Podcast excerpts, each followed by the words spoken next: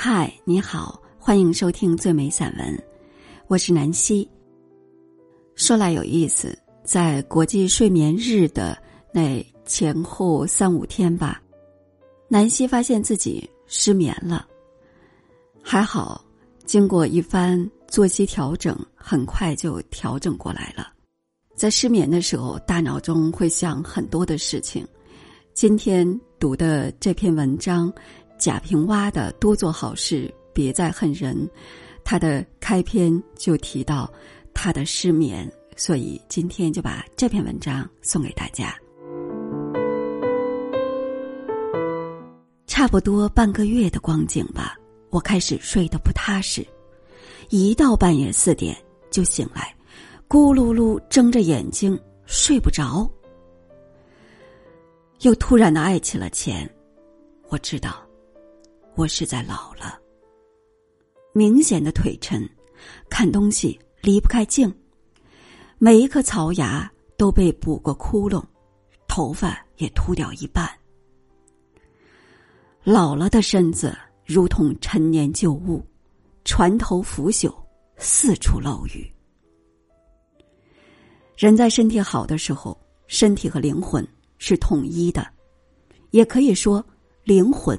是安详的，从不理会身体的各个部位。等到灵魂清楚身体的各个部位，这些部位肯定是出了毛病。灵魂就与身体分裂，出现烦躁，时不时准备着离开了。我常常在爬楼梯时觉得，身子还在第八梯台，灵魂已站在第十个梯台。甚至，身子是坐在梯子上，能眼瞧着灵魂在房间里走来走去。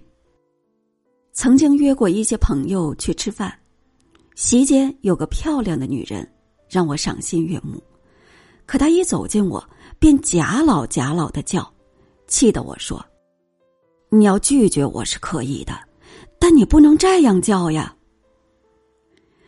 我真是害怕身子太糟糕了。灵魂一离开，就不再回来。往后再不敢熬夜了，即便是最好的朋友要打麻将，说好放牌让我赢，也不去了。吃饭要讲究，胃虽然是有感情的，也不能只记着小时候在乡下吃过的糊汤和捞面，要喂牛奶，让老婆煲乌鸡人参汤，再是吃海鲜和水果。听隔壁老田的话，早晨去跑步，倒退着跑步。级别工资还能不能高，不在意了，小心着不能让血压血脂高，业绩突出不突出，已无所谓了，注意椎间盘的突出。当学生能考上大学，便是父母的孝顺孩子。现在自己把自己健康了，子女才会亲近。二十岁时，我从乡下来到了西安城里，一恍惚，数十年就过去了。虽然总还觉得从大学毕业是不久前的事情，事实是，我的孩子也即将从大学毕业。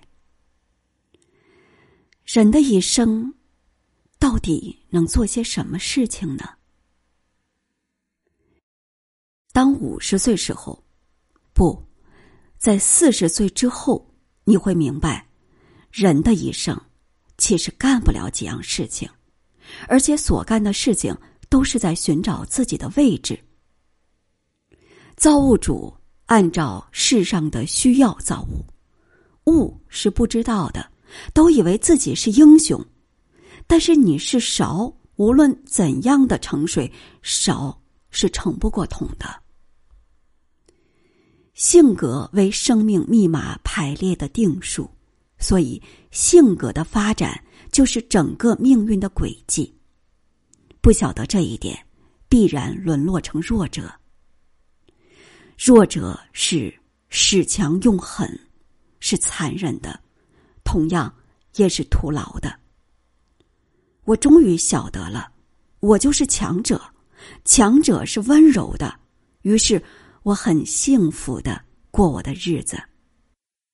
不再去提着烟酒到当官的门上蹭摸，或者抱上自己的书和字画求当官的辅政。当然，也不再动不动坐在家里骂官，官让办什么事儿偏不干。产固可耻，傲亦非愤。最好的还是萧然自远。别人说我好话，我感谢人家，必要自问。我是不是有他说的那样？遇人轻我，肯定是我无可重处。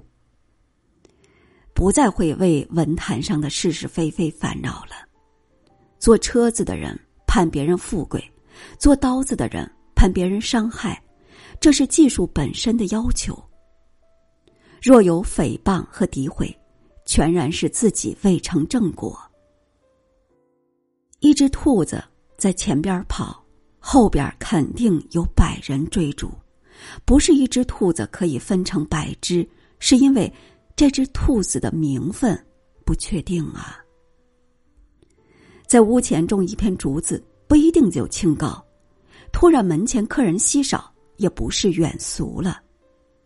还是平平常常着好。春到了看花开，秋来了就扫叶。大家都知道我的病多，总是莫名其妙的这儿不舒服那儿不舒服，但使我躲过了许多的尴尬。比如有人问：“你应该担任某某职务呀？”或者说：“你怎么没有得过奖呀？没有情人呢？”我都回答：“我有病。”更重要的是，病是生与死之间的一种微调。他让我懂得了生死的意义，像不停的上着哲学课。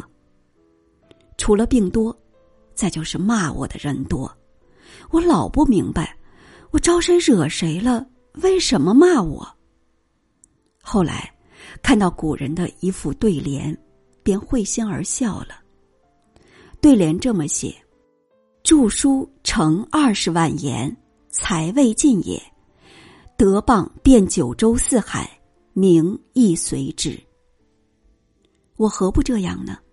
名声既大，谤亦随焉。骂者越多，名更大哉？世上哪里仅有单纯的好事儿或坏事儿呢？我写文章，现在才知道文章该怎么写了，活也能活得出滋味了。所以我提醒自己。要会欣赏。鸟儿在树上叫着，鸟儿在说什么呢？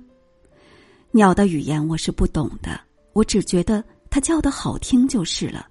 做一个倾听者，还有多做好事，把做好事当做治病的良方，不再恨人，对待仇人应视为他是来督促自己成功的。对待朋友，亦不能要求他像家人一样。钱当然还是要爱的，如古人说的那样：“巨大胸襟，爱小零钱嘛。”以文字立身，用字画养性，收藏古董，让古董藏我。热爱女人，为女人尊重，不浪费时间，不糟蹋粮食。到底还有一句老话。